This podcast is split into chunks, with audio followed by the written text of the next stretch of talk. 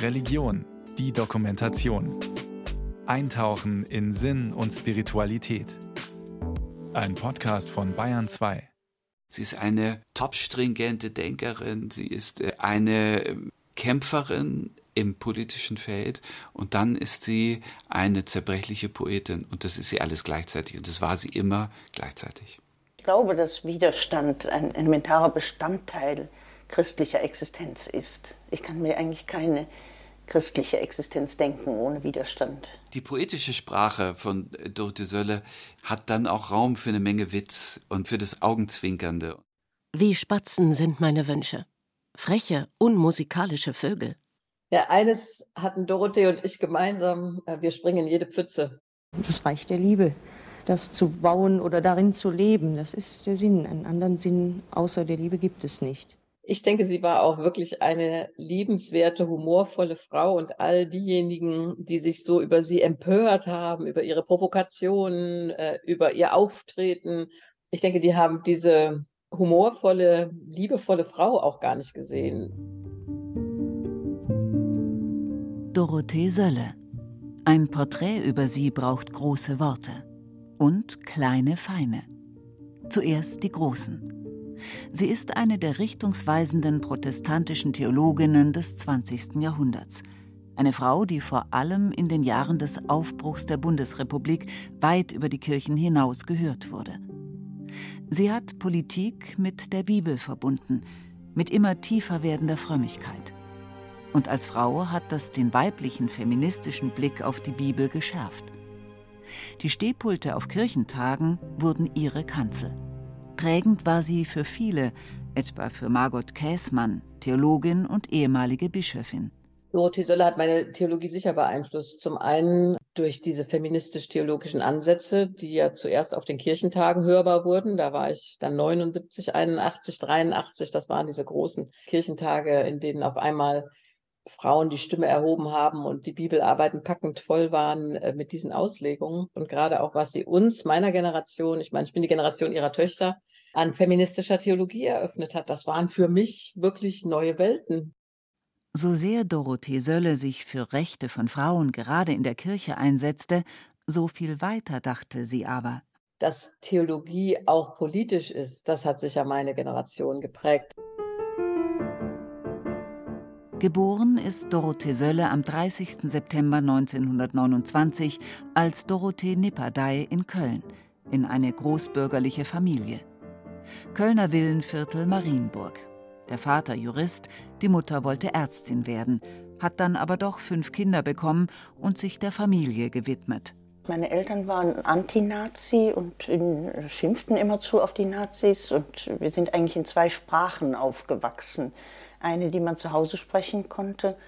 Da war zum Beispiel ein Spruch zwischen uns fünf Kindern: Hals, Maul, sonst kommst du ins KZ. Und, und eine, die man in der Schule sprechen konnte. Und in der Schule konnte man kein Wort von dem, was zu Hause gesagt wurde, äußern. Und das wurde uns sehr scharf eingebläut.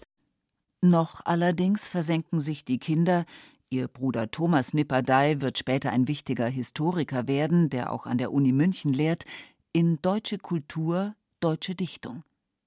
Sie entwickeln einen durchaus elitären Patriotismus.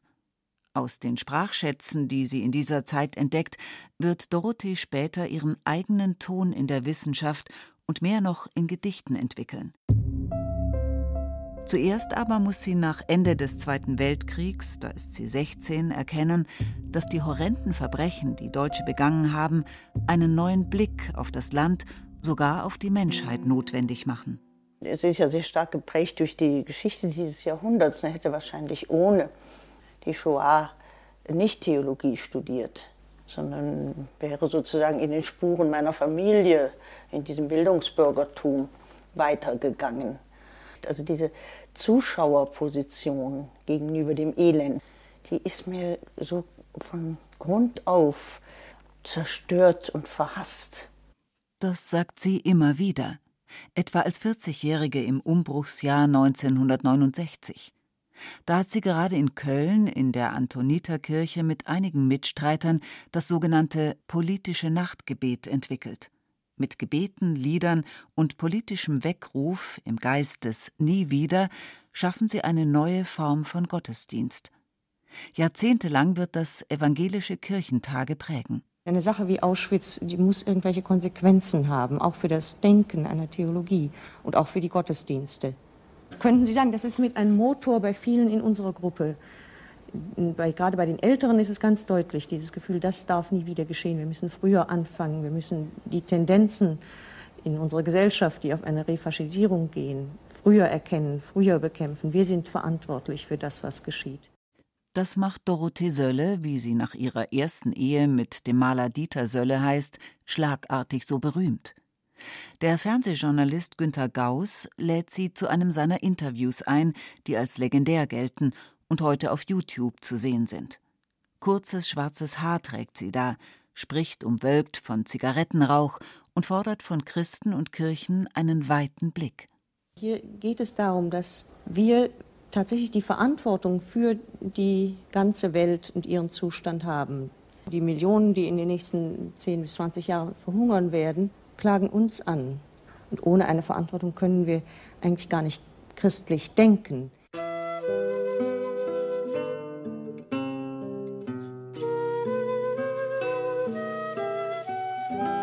Ihr persönliches Leben in den späten 50er und 60er Jahren ist durchaus kompliziert so jedenfalls schildert es ihre Biografin Renate Wind. Einen Sohn und zwei Töchter hat sie ziemlich schnell hintereinander zur Welt gebracht. Der Bruch der Ehe mit Dieter Sölle ist ein Schock. Studiert hatte sie Germanistik und später Theologie, so kann sie als Lehrerin arbeiten.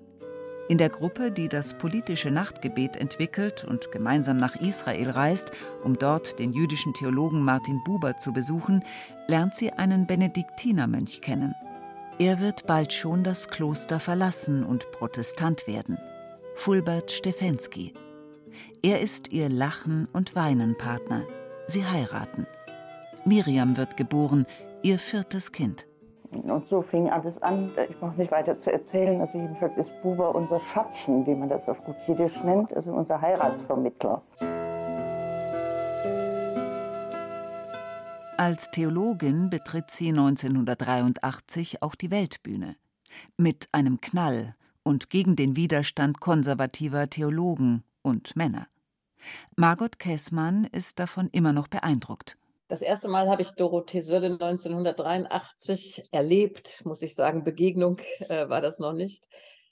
Als sie einen der Hauptvorträge bei der Vollversammlung des Ökumenischen Rates der Kirchen in Vancouver halten sollte. Und schon im Vorfeld gab es enorme Auseinandersetzungen. Eduard Lohse, damals hannoverscher Landesbischof und Ratsvorsitzender der EKD, hat protestiert im Namen der EKD, hat versucht, Philipp Potter zu überzeugen, dass die EKD doch nun viel Geld bezahlt für den Ökumenischen Rat der Kirchen. Da dürfe man so eine Frau aus Deutschland nicht reden lassen. Wir hätten ja auch andere gute Theologen, die das konnten. Und insofern war es ziemlich aufregend. Und dann stellt sich Dorothee Sölle dahin diese kleine, zarte Frau in einem traditionellen, vielleicht bolivianischen, ich weiß es nicht, Kleid und sagt, ich spreche zu Ihnen als eine Frau, die aus einem der reichsten Länder der Erde kommt, aus einem Land mit einer blutigen, nach Gas stinkenden Geschichte.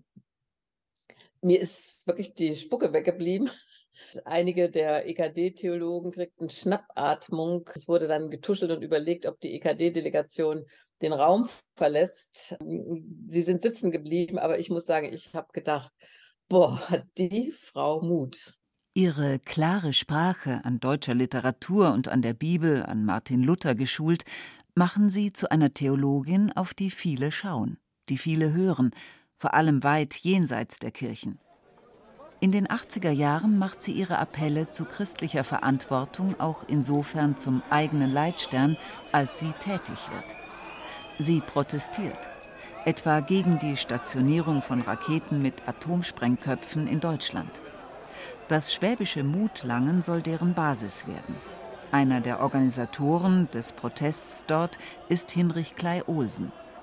Seine Mutter, zuerst ganz gegen den nicht ganz legalen Widerstand, macht auch mit und gewinnt eine Freundin. Und 1984 kam sie das erste Mal auch mit Mahmoud Langen und traute sich dann 1985 an einer gewaltfreien Sitzdemonstration zu beteiligen. Und wie der Zufall es wollte, es war ein schlimmer Regen und es wurden von der Polizei geräumt, wir wurden weggetragen. Und meine Mutter wurde zusammen mit einer anderen älteren Dame vielleicht ein bisschen anders und vorsichtiger behandelt als die anderen Demonstranten. Und die wurden in einen Polizeibus eingesperrt bis zur Personalienaufnahme. Und wie es der Zufall wollte, war die andere ältere Dame Dorothee Sölle.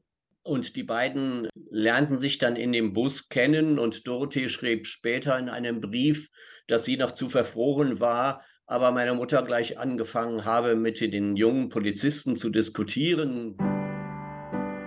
Weißt du noch, wie die jungen Polizisten so gar nicht wussten, wie sie mit uns umgehen sollten? Wir haben es schon ganz schön weit gebracht mit der Überwindung der bürgerlichen Erziehung. Möge Gott dir Freundin sein. Deine Dorothee.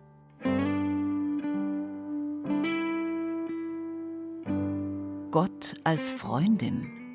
Vielleicht war es die Suche nach den Namen Gottes, die sie jetzt weitertrieb.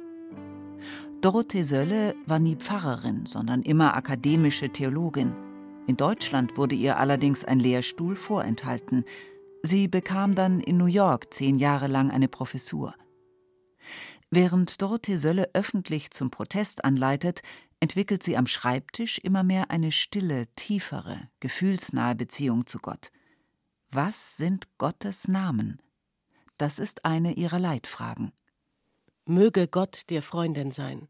Erfolg ist kein Name Gottes. Gerechtigkeit ist ein Name Gottes.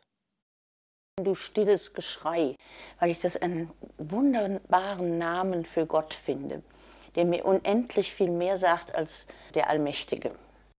Der Gott der Geschundenen wird der ihre. Und für ihn entwickelt sie die Theologie, die sagt, Gott hat nichts als die Hände der Menschen, um sein Werk täglich neu zu schaffen, zum Guten zu führen und sogar zu vollenden. Die Theologie nach Auschwitz muss Menschen zum Mitwirken rufen, durch Taten, aber auch und vielleicht noch mehr durch Loslassen, Absehen von sich selbst.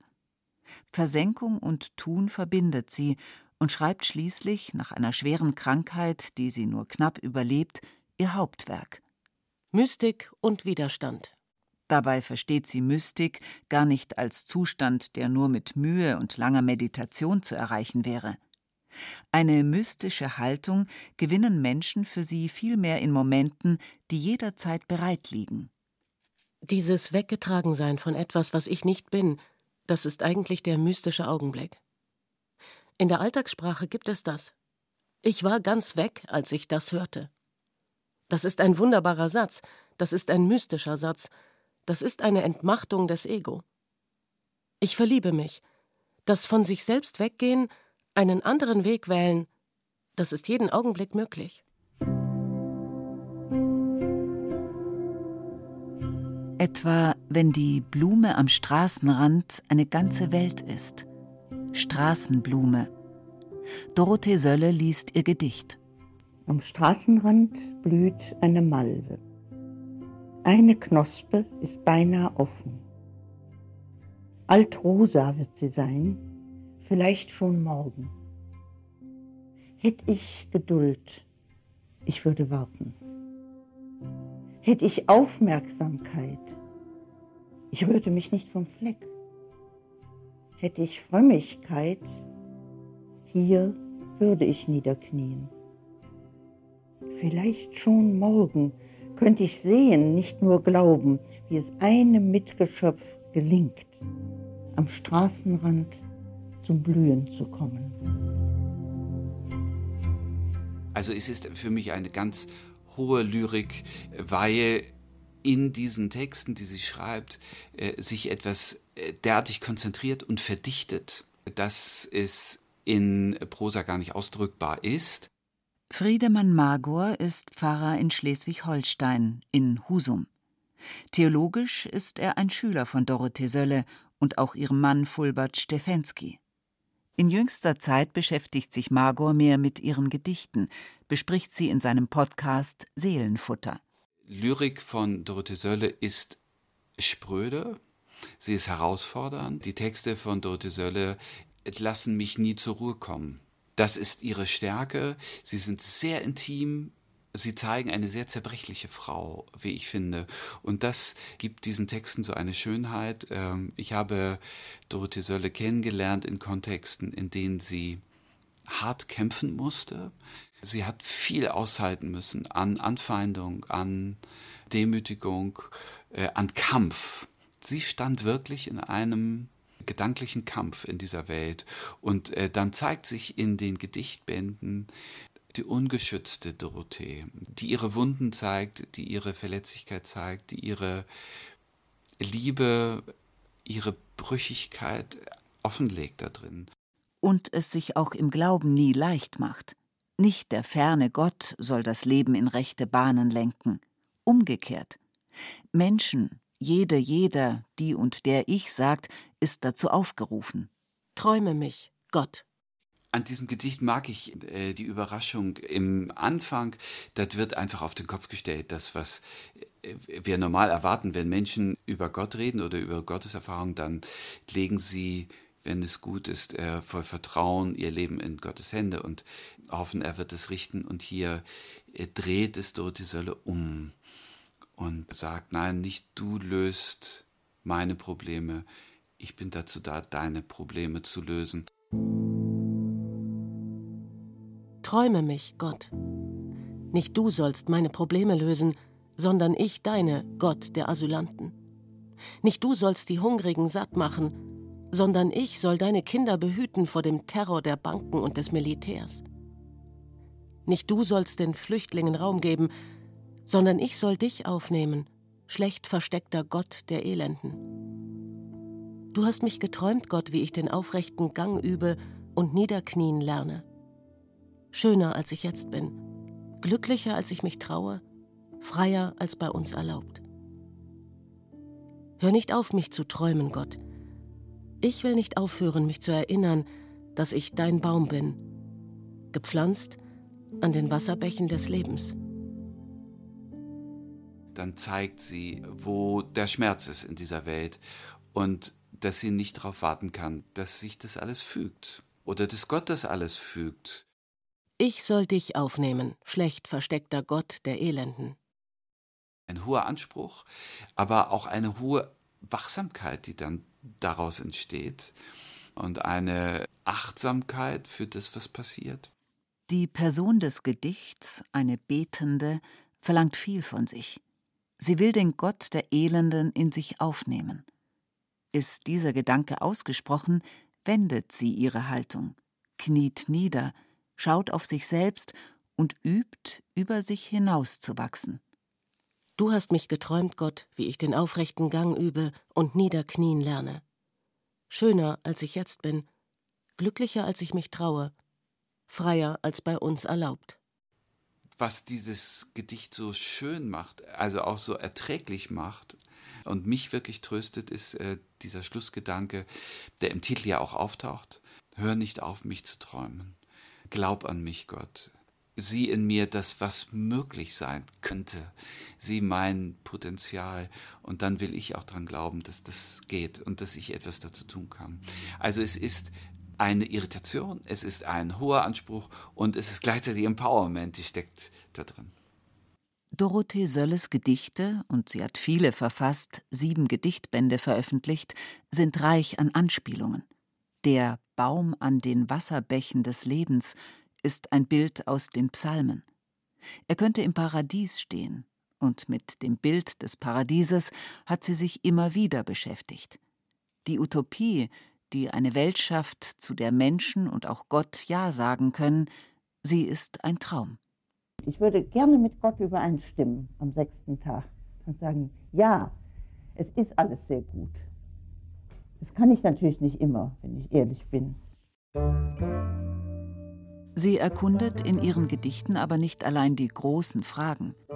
Es geht auch kleiner und nicht minder existenziell. Wie Spatzen sind meine Wünsche, freche, unmusikalische Vögel. Oft habe ich sie weggescheucht, auch den ein oder anderen zu Boden getroffen mit meiner analytischen Schleuder. und mir einfach vorgenommen, ohne Spatzen zu leben. Wie oft habe ich sie weggescheucht, freche, unmusikalische Vögel. Wie Spatzen. Ihr, meine Wünsche.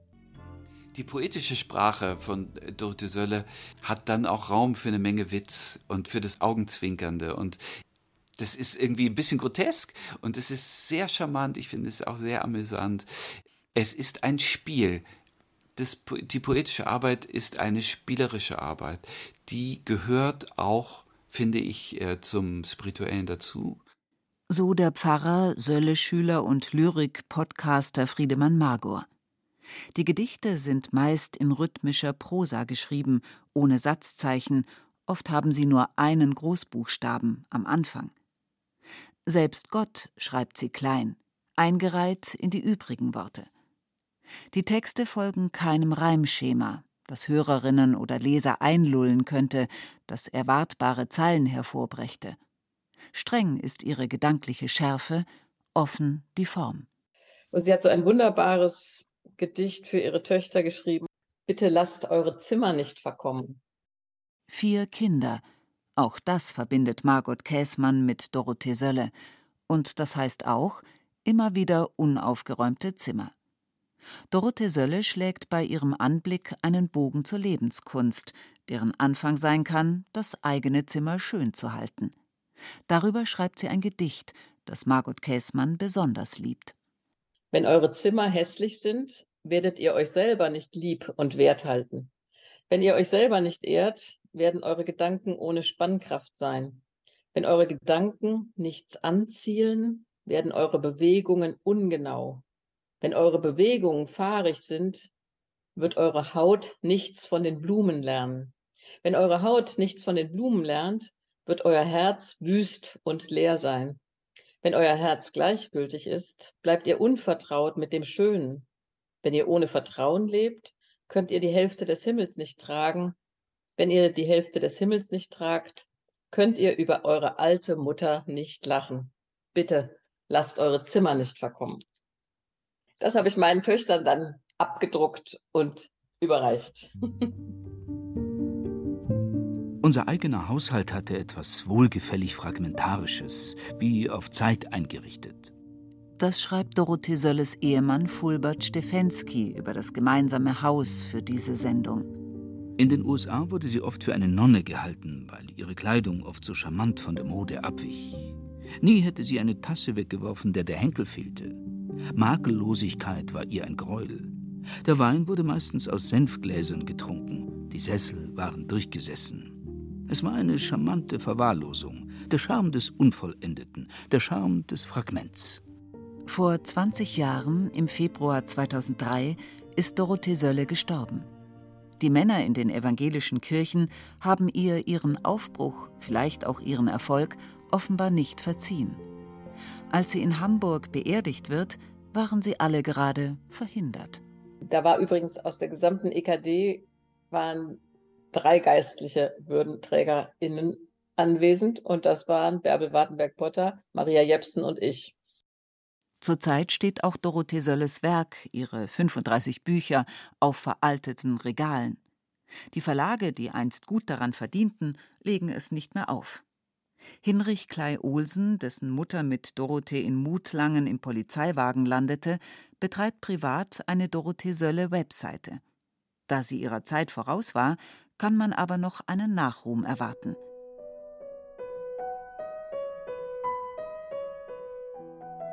Sie selbst wäre über dieses Schweigen vermutlich gar nicht unglücklich, schreibt ihr Mann Fulbert Stefensky. Sie würde vielleicht sagen, warum sollen meine Gedanken denn weiterleben? Gott soll weiterleben, nicht Dorothee Sölle. Sie hielt viel von der Einstimmung des Menschen in seine Vergänglichkeit und Endlichkeit. Sie wird nicht und sie will nicht auf ewig unvergessen sein. Viel zu anstrengend, würde sie sagen. Ihre Gedanken und ihre wundervolle Sprache werden verwittern und in einen allgemeinen Grund und Boden sinken, aus dem viele Leben erstehen. Ewig ist Gott, und das genügt, würde sie sagen.